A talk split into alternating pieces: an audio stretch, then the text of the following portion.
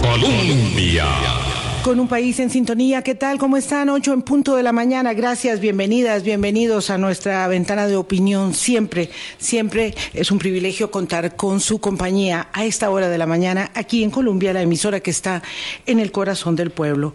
Hoy vamos a hablar de salud mental, pero antes me permito, por favor, um, un segundo, un minuto para enviar nuestra condolencia más sentida a toda la comunidad cartaginesa y especialmente a la gente del Colegio Cooperativo Jorge Bolio uh, por el fallecimiento del profesor Carlos Brenes.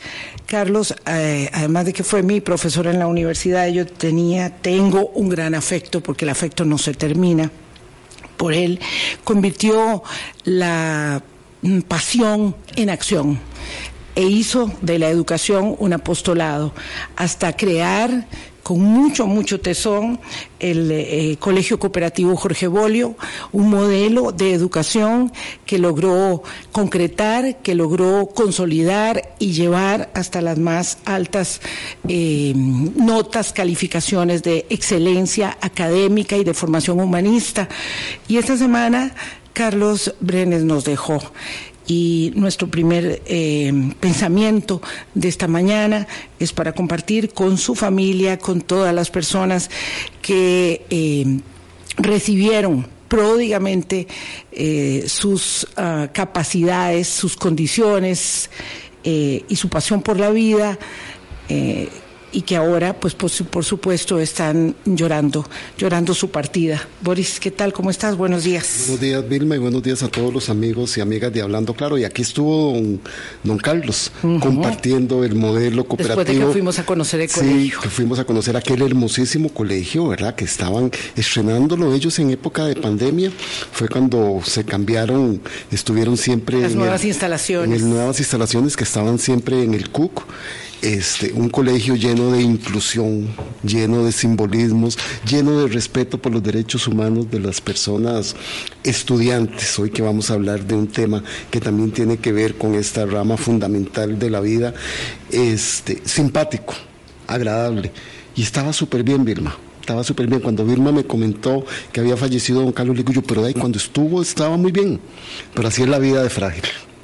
Sí, por eso hay que vivir intensamente y prodigándose, haciendo de la realización personal y profesional una enorme eh, gestión de plenitud personal propia y para con los demás. Y sin Yo, tener miedo a hablar de las fragilidades humanas, Vilma, de los temores que tenemos, de las enfermedades que padecemos y que cada vez tenemos que socializar más para darle un punto de arranque, Vilma, al programa de hoy. Sí, hoy nos vamos a sustraer al tema eh, del seguimiento de la guerra en Israel, eh, señalando que se ha, tras, se ha, se ha postergado la, la, entrega del inicio de la ayuda humanitaria a falta de garantías de que eh, jamás no va a tocar eh, ni una caja de ayuda humanitaria, entonces ahora se habla de que tal vez será el sábado y por supuesto nos vamos a sustraer a la enorme tentación de la gigantesca tensión que existe en las horas previas eh, a la elección argentina, eh, de lo que hablaremos por supuesto la próxima semana y a los hechos mismos de los sucesos de cada día, dos oficiales del organismo de investigación judicial hoy este, eh, han resultado heridos en un enfrentamiento y eso lo veremos también la próxima semana con don, con don Randall Zúñiga, por supuesto, en actualización de la situación. Hoy me complace muchísimo saludar a nuestros invitados, la diputada Andrea Álvarez Marín y el presidente del Colegio de Psicólogos, don Ángelo Argüello, que nos acompañan para dar cuenta de una legislación de política pública sanitaria que nos puede ayudar a resolver a atenuar, a atender, a atajar, ya ellos nos explicarán un poco la circunstancia de eh, el problema, de los problemas que tenemos eh, en salud mental como familias, como comunidad, como sociedad y cómo eso influye también en la calidad de vida en su conjunto de una, de una democracia. Andrea, muy buenos días, muchas gracias por aceptar nuestra invitación. Muy buenos días, doña Vilma y don Boris, y muchísimas gracias por la invitación y sobre todo por visibilizar este tema. Sí, creo que usted me sensibilizó a mí este, cuando hizo un acercamiento a la gestión para eh, llamar al voto el martes, cuando el proyecto se aprobó, eh, y, me parece que sí, que es una obligación que desde nuestros espacios podamos tener la capacidad de abrir un poco el lente. Don Ángelo, buenos días. Usted ha estado, me lo dijo doña Andrea, codo a codo trabajando esta ley y por eso quisimos eh, participarlo de nuestra conversación. Buenos días. Muy buenos días, un honor estar por acá compartiendo con todos ustedes para seguir hablando de un tema tan importante, tan trascendental como es la salud mental. Hoy que tenemos una ley y que es un paso importante en la dirección correcta, pero vaya que ahora sí que inicia el trabajo duro Ahora inicia todo un proceso ya más de la planificación, la ejecución, la evaluación. Y ahí como colegio de profesionales en psicología queremos ser también colaboradores directos de las autoridades del Estado qué, importante. Ayer estudiando y compartiendo información con Vilma para este, atender esta, esta entrevista de hoy, leí algo que decía, la salud mental no puede tratarse en silencio. Y por muchos años la hemos tratado en silencio, con estigmatizaciones, con discriminaciones, con violentación de los derechos humanos. Y eso es... Eh, por suerte que emerge esta ley, doña Andrea y don Ángelo, para no seguir dejando la salud mental en el silencio. Lo cierto es que durante mucho tiempo, eh, desde hace bastante ya, la Asamblea Legislativa trabaja mucho, mucho en, eh, temas de carácter económico. ¿verdad? Es un énfasis eh, enorme y de alguna manera la política social y el diseño de políticas públicas orientadas al campo social pues van quedando rezagadas. Usted decía por dicha que lo visibilizamos. Yo quisiera que nos hablara de, de esta bandera de trabajo que usted lleva adelante y cómo es que persistiendo en el empeño, haciéndose campo entre todos los otros proyectos que también son importantes, este logra convertirse en ley de la República, Andrea.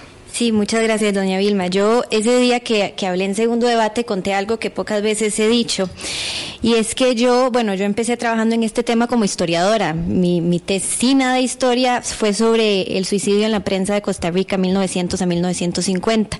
Pero justo cuando estaba haciendo ese trabajo, yo tenía como 20 años, 21 años, eh, me enteré que una de las personas más, más cercanas de mi vida era sobreviviente de suicidio.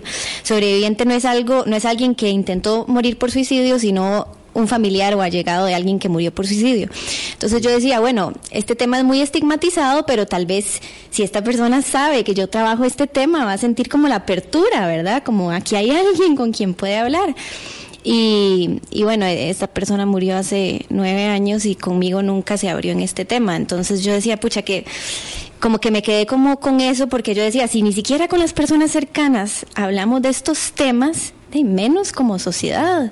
Y, me daba como mucha tristeza sentir que alguien estaba sufriendo en silencio. Entonces, a partir de eso, que me daba tristeza, me daba un poco de enojo, entonces... Eh, desde la universidad he procurado trabajar en estos temas, originalmente como investigadora de historia, luego como activista, fui mm, eh, voluntaria de la Fundación Rescatando Vidas por mucho tiempo y hace mm, como cinco años logramos que se trajera el octavo Congreso Latinoamericano y Caribeño de Prevención de Suicidio a Costa Rica. Era la primera vez que se hacía en un país pequeño, usualmente era en México, Uruguay, Argentina.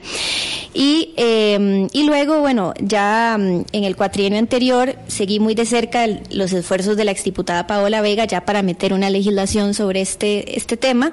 Y, yo decía, estábamos en media campaña y yo decía que ese proyecto se aprobara en el cuatrienio anterior, ¿verdad? Para ya tener la legislación pero quedó justo como en primer debate como a finales de abril y entonces implicaba que nosotros íbamos a heredar ese trabajo. Entonces el 2 de mayo, me acuerdo, eh, Andrea Aguilar, quien es asesora de mi despacho y está aquí conmigo, nos reunimos con, con el Colegio de, de, Médicos y representantes de Psiquiatría, la semana siguiente con representantes del Colegio de Psicología y de ahí empezamos el trabajo en este proyecto de ley. O sea, usted no se atrasó ni un día para tomar, y este los proyectos lleva mucho tiempo en construcción y luego una cosa es construir, depurar un proyecto de ley que viene, decía muy bien doña Andrea, de la legislatura anterior, y otra cosa es la negociación para lograr convencer a las, eh, a las diputadas y los diputados y a sus bancadas de respaldarlo. ¿Qué tiene de significativo este proyecto? ¿Cuál es el paso adelante en materia de salud eh, mental que es Ah, yo no sé, me parece un poco la cenicienta del tema de la atención de la salud en el país, en un país que se ha eh, preocupado tanto por la atención de la salud, la salud mental viene siendo como como, como, sí, como la cenicienta del, del asunto. Entonces, ¿qué tiene de trascendente esta iniciativa de ley? Sí, ahora el doctor Argüello también puede profundizar, pero a mi juicio son varias cosas. Digamos, desde el punto de vista simbólico, es elevar a rango de ley una población o, o una protección a una población que ha estado invisibilizada y marginada. Entonces, esto, con esto le estamos diciendo a esta población y a sus familiares que nos importan desde la política. Entonces, por eso es muy valioso. Y ya por la parte, digamos, práctica del proyecto de ley, yo creo que hay cuatro grandes aportes del proyecto de ley. Uno, eh, en sus primeros artículos, enfatiza mucho quienes conforman el Sistema Nacional de Salud Mental y que esto va más allá de la caja y el Ministerio de Salud. Entonces enuncia todas las instituciones que tienen que ver con salud mental, llámese PANI, llámese ICODER, Ministerio de Cultura, Ministerio de Justicia, universidades, obviamente respetando su autonomía, gobiernos locales respetando su autonomía. Entonces, eh, llama la atención de que la salud mental es un tema transversal. Entonces ese es el primer gran aporte. El segundo, que es el artículo 10, que creo que es el corazón del proyecto, que tiene que ver con toda una serie de enunciados de derechos de las personas usuarias de salud mental, por ejemplo, que en todo momento tengan derecho a un consentimiento informado. En muchos casos, en temas de salud mental, eh, a veces ha pasado que, que no se le pregunta a la persona cuál tratamiento debería de seguir. Y entonces, al igual que en otras enfermedades, aquí el consentimiento también es importante. Y derechos de confidencialidad, derechos de ciertas condiciones en los centros de salud, de recibir información. Un tercer punto es eh, relacionado con los internamientos en los hospitales, que pone un límite a la cantidad de tiempo que alguien puede estar internado sin que se revise esa, esa necesidad de internamiento, porque en salud mental a veces ha ocurrido que los internamientos han sido muy largos en los hospitales. Y número cuatro, ya a nivel más institucional, fortalece la Secretaría Técnica de Salud Mental. Esta secretaría se había creado en el gobierno de doña Laura Chinchilla y fue un grandísimo avance porque no, no había, digamos, una institucionalidad en salud mental, pero sigue siendo una secretaría, digamos, que podría ser más fuerte. Más fuerte. Entonces, con este proyecto se crea un órgano de apoyo a la Secretaría que está conformado por representantes de distintos gremios, psicología, psiquiatría, enfermería, trabajo social, salud ocupacional y representantes de las ONGs. Pero la característica de, este, de la gente que conforma este órgano es que es gente que está trabajando en el campo de la salud mental, a diferencia del Ministerio de Salud, que es gente que está en política pública. Entonces, la idea es que a partir de este órgano se, digamos, se alimente la función de la Secretaría Técnica de Salud Mental. Don Ángelo, me gustaría su visión sobre esta nueva ley. ¿Qué músculo proporciona? Bueno, primero quisiera subrayar como antecedente importante, porque yo creo que ese es el objetivo principal de la ley, que en la legislatura anterior, cuando este tema se pone sobre la mesa, hay que entender que el principio de muchos que conversaban en ese momento es o era que Costa Rica no necesitaba una ley de salud mental, bajo la lógica de que existe la Ley General de Salud. En ese entonces viene a mi mente el recuerdo de estar codo a codo con la diputada Paola Vega. Y recuerdo que yo le decía algo así como, eh, me siento como si fuéramos Quijote y Sancho Panza, ¿verdad? Porque en toda comisión que nos citaban era la lógica de ¿Ustedes por qué vienen con esas ideas si ya existe la Ley General de Salud? fue una labor muy grande de convencimiento de entender que aunque existe una salud, porque la salud es integral, querámoslo o no, en el imaginario social, político y económico, cuando usted habla de salud, usted piensa en la salud física. O sea, es muy difícil que usted piense en la salud mental, porque hay todo un desarrollo histórico de minimización a la salud mental, que se vive desde el seno de las familias. Por ejemplo, no es lo mismo una mamá preocupada porque un hijo se quebró una pierna que una mamá preocupada porque un hijo se está aislando o está desmotivado o lo siente muy triste. O sea, no es lo mismo la reacción de ese padre o esa madre culturalmente muchas veces estamos como llamados a minimizar eso otro que llamamos salud mental. Entonces, cuando surge la explicación, la justificación de por qué hay que levantar la bandera de la salud mental, es porque es una forma estructural de darle a la salud mental el valor que merece. Y ahí es donde a partir de, la, de, los artículos de la, de la ley, los 34 artículos, lo que estamos diciéndole a toda la ciudadanía y al gobierno es, tenemos el deber de balancear la inversión que se realiza en salud física y en salud mental. Porque como he dicho en otros foros, y Andrea ha sido siempre testigo, yo veo los recursos como un gran queque para la salud. Y es muy común que en prácticamente todas las instituciones dedicadas a la salud, cuando hay que hacer las tajadas para repartir ese queque, a los temas físicos se les da una buena porción. Pero cuando llegamos a la salud mental, muchas veces es una tajada radiográfica. O migajas. O migajas, lo que queda para la salud mental. Y eso no puede seguir siendo así.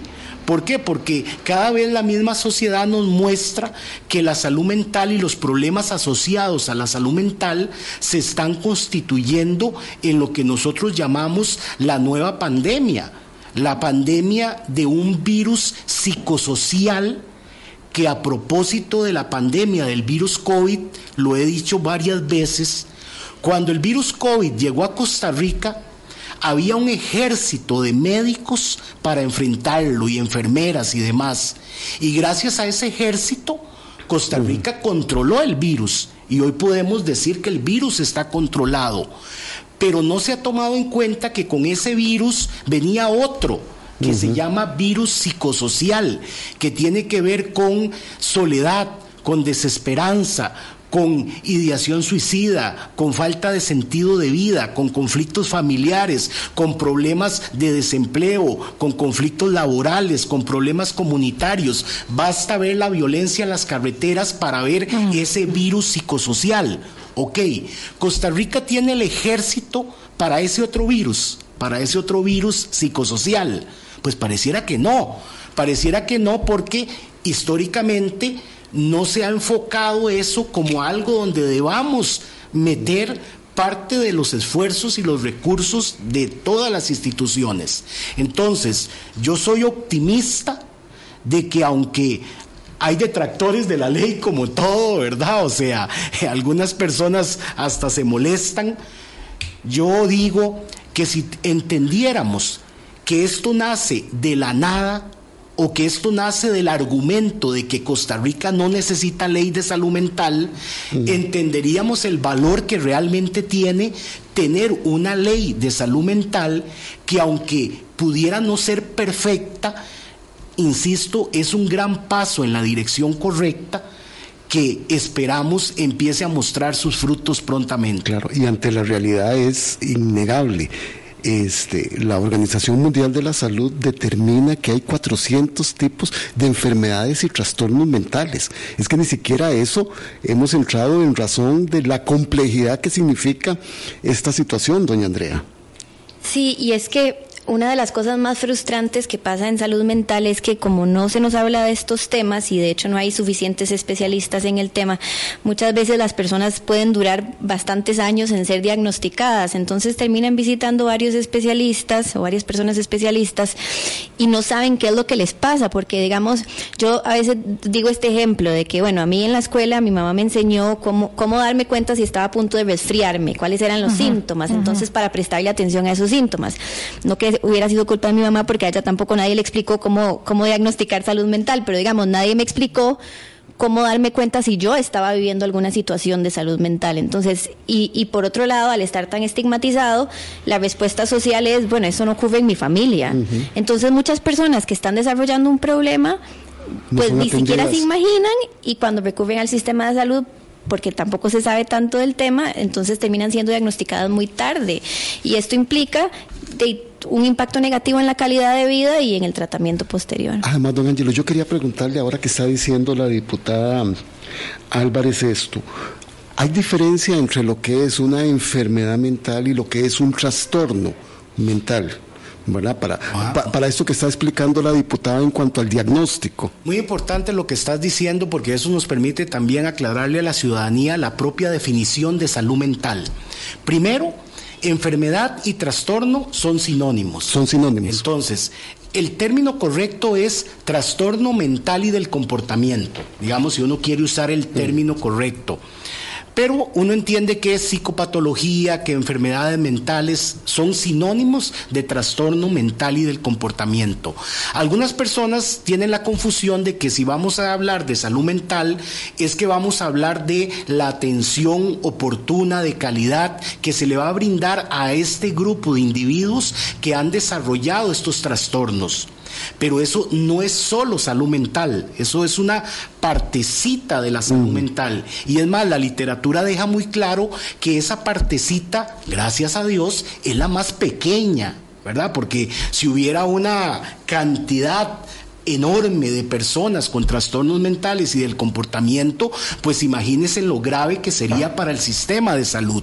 No, esa es una partecita. Entonces, por ejemplo, algo que tiene la ley, que es, un es- que es lo que yo llamo el espíritu de la ley, eh, que puede ser que no esté en, en- en- en un texto así, pero si usted lo lee todo, el espíritu de la ley es decir, Costa Rica quiere poner su mirada no solo en lo que comúnmente se entiende por salud mental, es decir, hospitalización de la persona, recuperación de la crisis, se estabilizó, váyase para la casa. O sea, eh, no queremos estar solo ahí, queremos una visión de salud mental que conlleva un paraguas muchísimo más grande.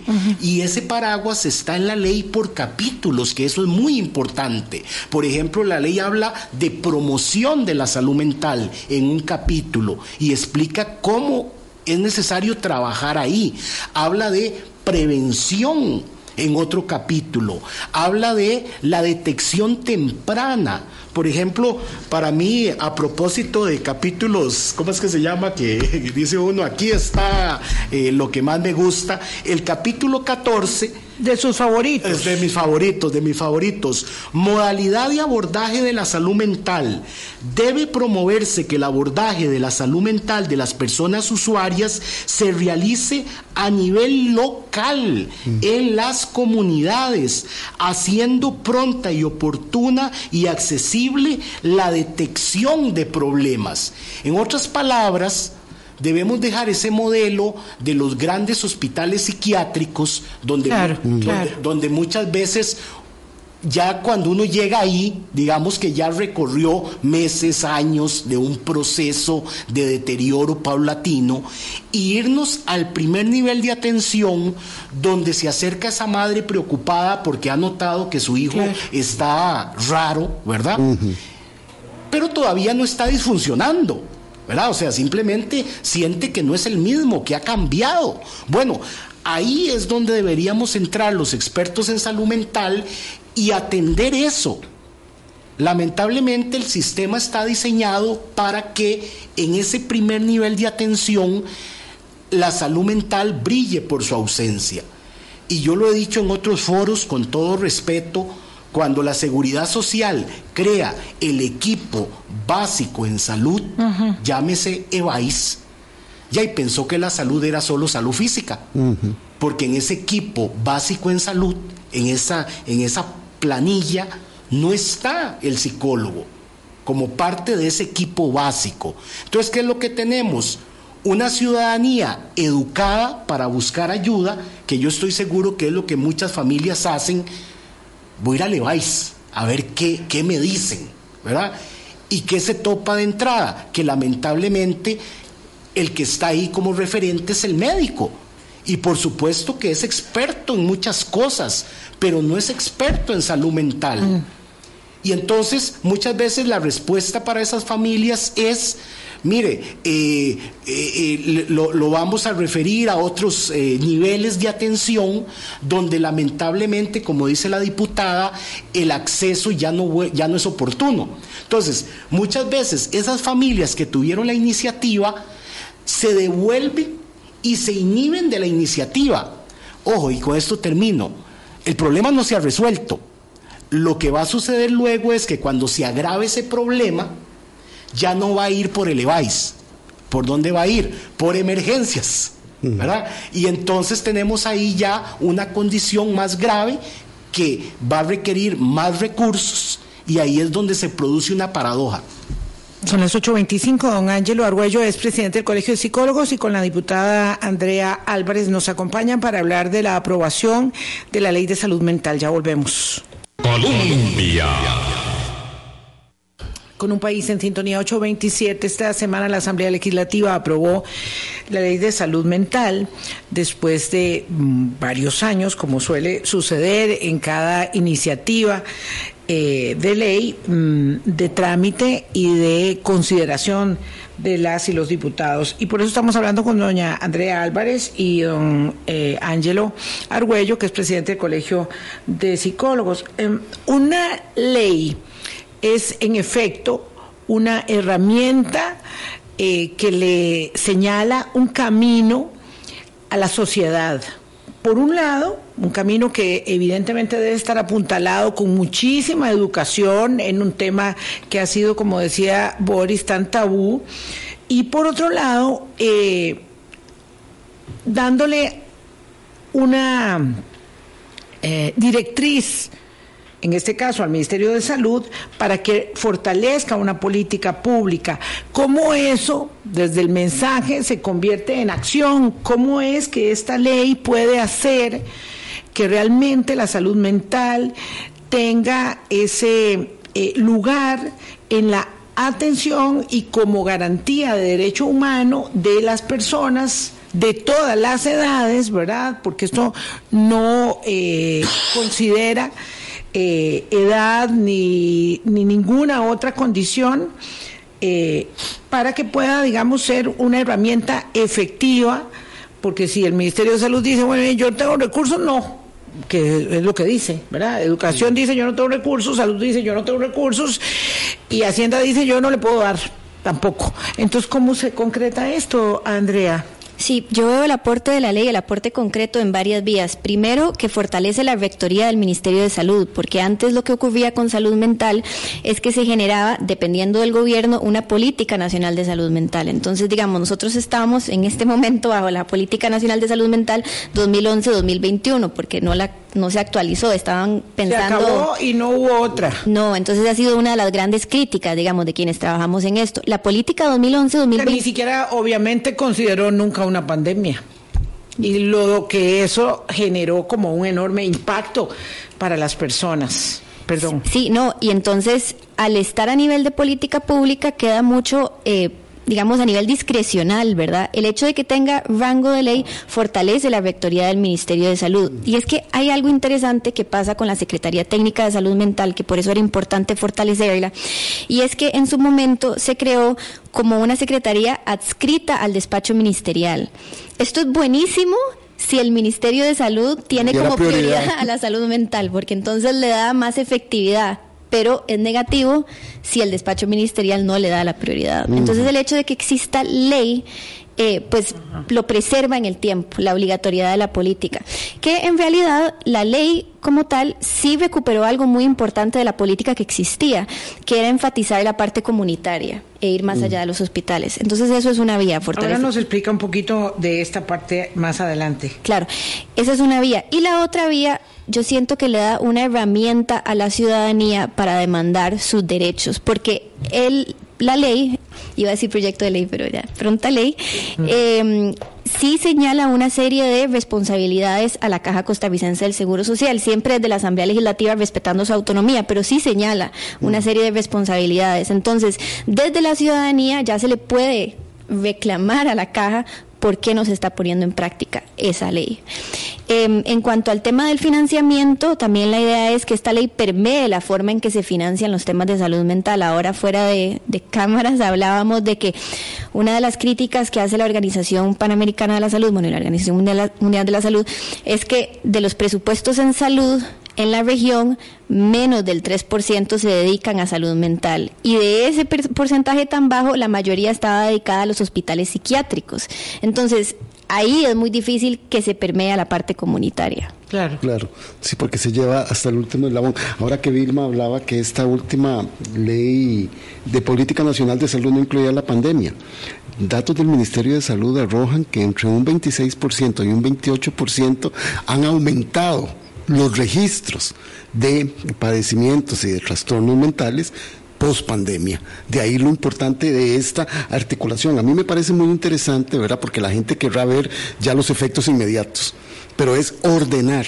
La ley viene a ordenar, a poner en prioridad la discusión del tema, a ordenar y a empezar a comunicar lo que me llamó poderosamente la atención, las garantías y los derechos de las personas que padecen estos trastornos del comportamiento.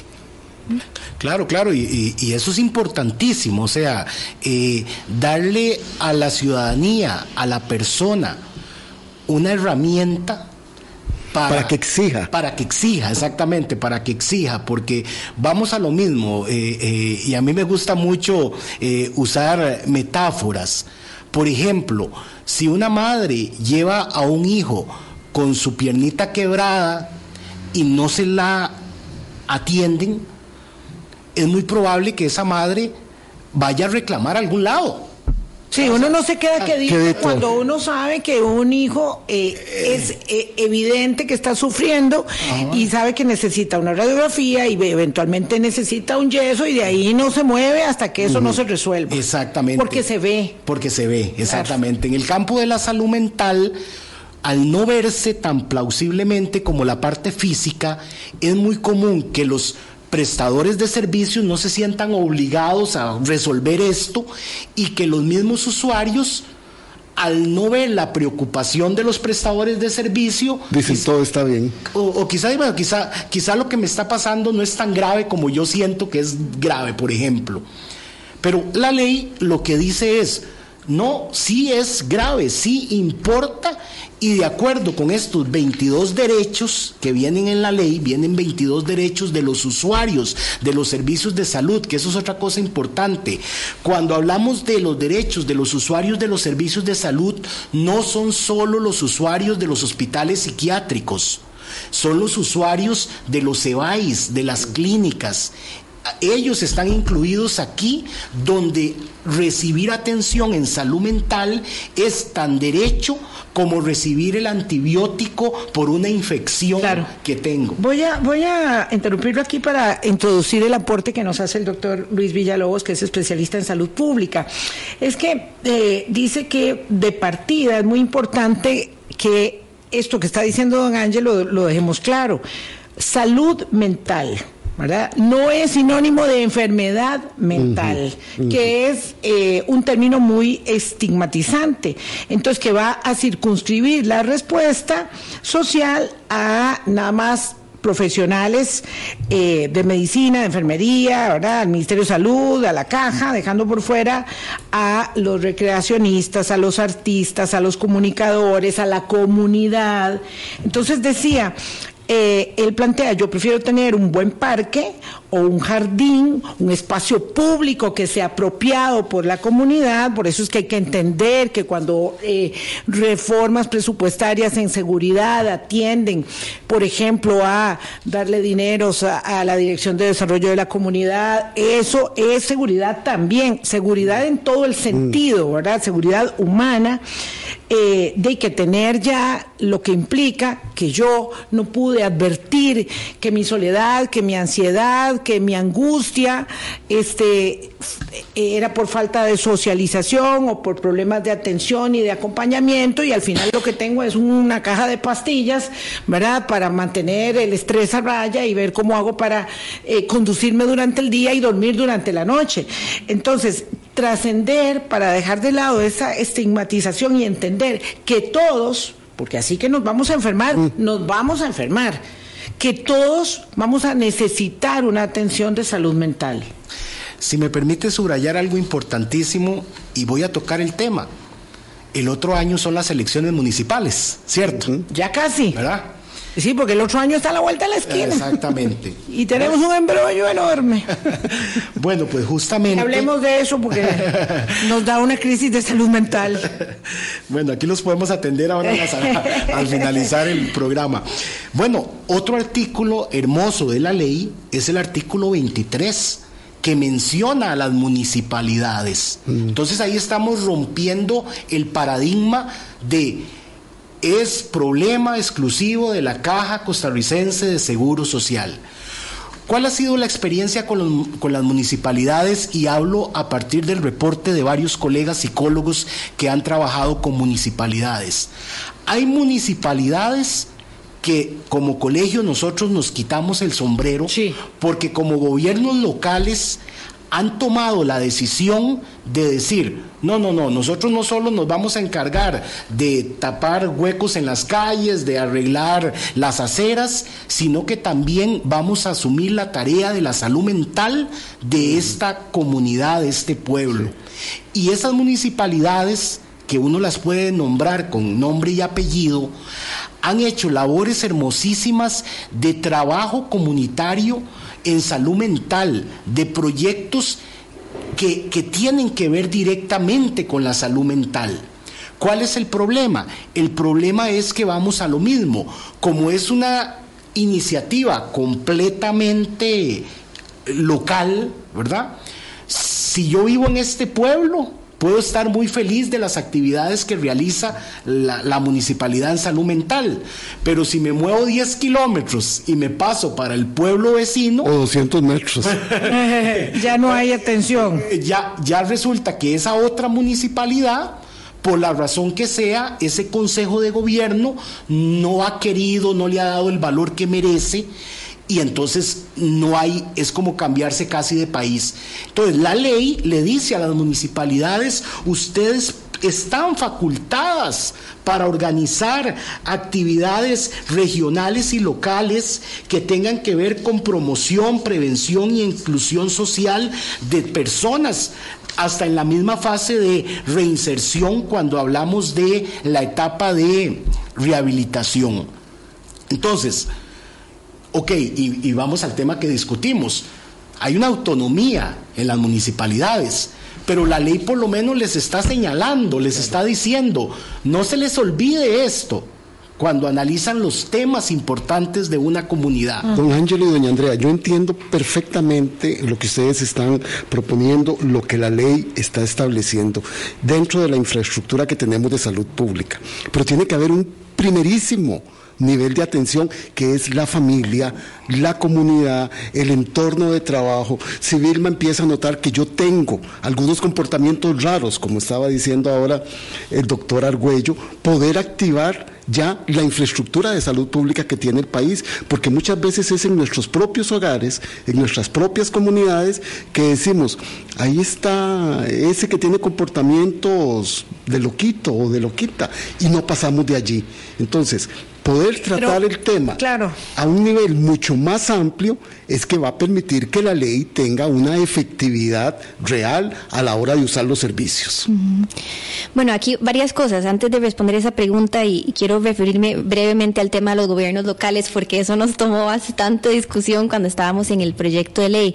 Eh, y yo era muy reacia porque para, porque tenía que poner que, había que preservar la autonomía del gobierno local para que la ley se, se sostuviera constitucionalmente. Pero ha pasado como un año de eso y yo creo más que en ese momento en el poder de los gobiernos locales. Hace, hace poco en la Comisión de Asuntos de Discapacidad alguien dijo algo muy cierto que a mí me resonó, que decían, bueno, es que la gente en las comunidades conoce a la municipalidad, la gente no necesariamente conoce a CONAPTIS, estábamos hablando de asuntos de discapacidad y yo, sí es cierto, tienen razón, o sea, antes de acudir tal vez a CONAPTIS, que no saben dónde está la oficina regional, van a acudir al gobierno local. Entonces, por eso que estaban hablando me, me adquiere mucha mucho sentido que al final hayamos metido ese tema en, la ley de salud mental, porque efectivamente es lo que está más cerca de, la gente. Em, en cuanto a las familias, aquí yo creo que lo que es clave es em, desde el Ministerio de Educación hablar sobre salud mental desde temprano.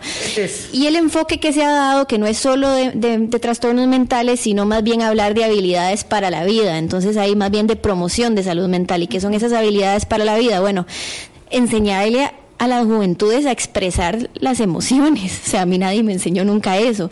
Enseñarle a las juventudes a buscar ayuda cuando no se sienten bien. Enseñarles a, las juventudes, digamos, a qué hacer cuando alguien les pide ayuda, ¿verdad? Eh, a lidiar con el estrés, a lidiar con el conflicto. O sea, son habilidades que, que, que parecen lejanas de prevenir trastornos mentales, pero en realidad sí tienen mucho que ver porque en la medida que alguien se exprese cómo se siente, pues no va a llegar a, a niveles más complicados de desarrollar un trastorno eventualmente. Y sobre todo, formar a la gente a que cuando alguien le pide ayuda no se trata de resolverle el problema, porque la gente no es profesional en estos temas, pero sí referirla a dónde puede buscar ayuda, que creo que eso es clave, y perderle un poco el miedo a hablar de estos temas. Por ejemplo, en, prevención de suicidio pasa mucho que las personas creen que si se habla del tema más bien lo están eh, motivando y es todo lo contrario. Si se habla de, de, suicidio, más bien es una forma de prevenir. Sí, hemos ido derrotando eh,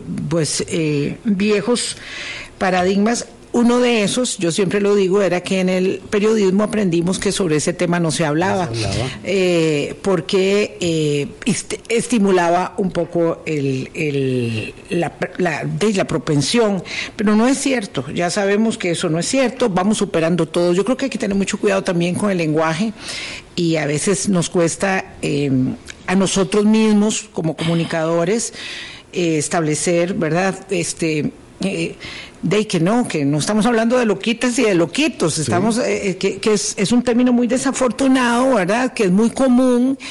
Eh, en realidad estamos hablando de procesos que empiezan con, con, la tristeza, con el aislamiento, con la soledad, ¿verdad?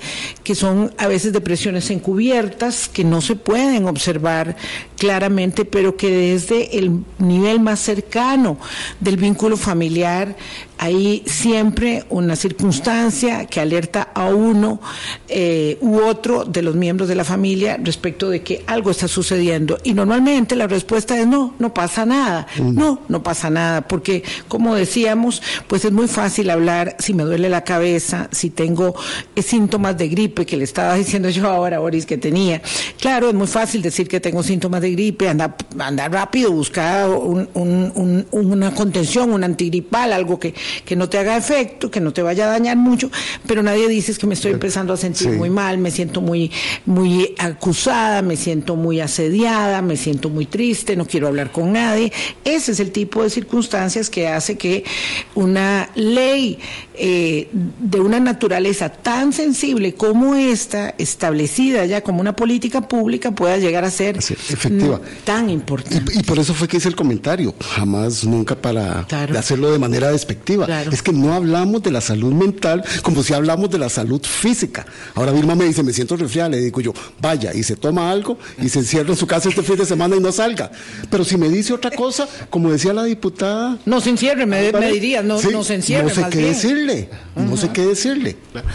perdón, algo, algo que quería subrayar en relación con las municipalidades, que era el punto al que quería llegar, es que, por ejemplo, a propósito de que uno sabe que ahorita inician todas las campañas políticas y hay candidatos y candidatos a alcaldías, ojalá que, por ejemplo, los periodistas, que yo veo que son los que entrevistan a estos candidatos, no se les olvide hacer la pregunta de rigor, ¿cuál es tu propuesta para trabajar salud mental en su comunidad? Mm.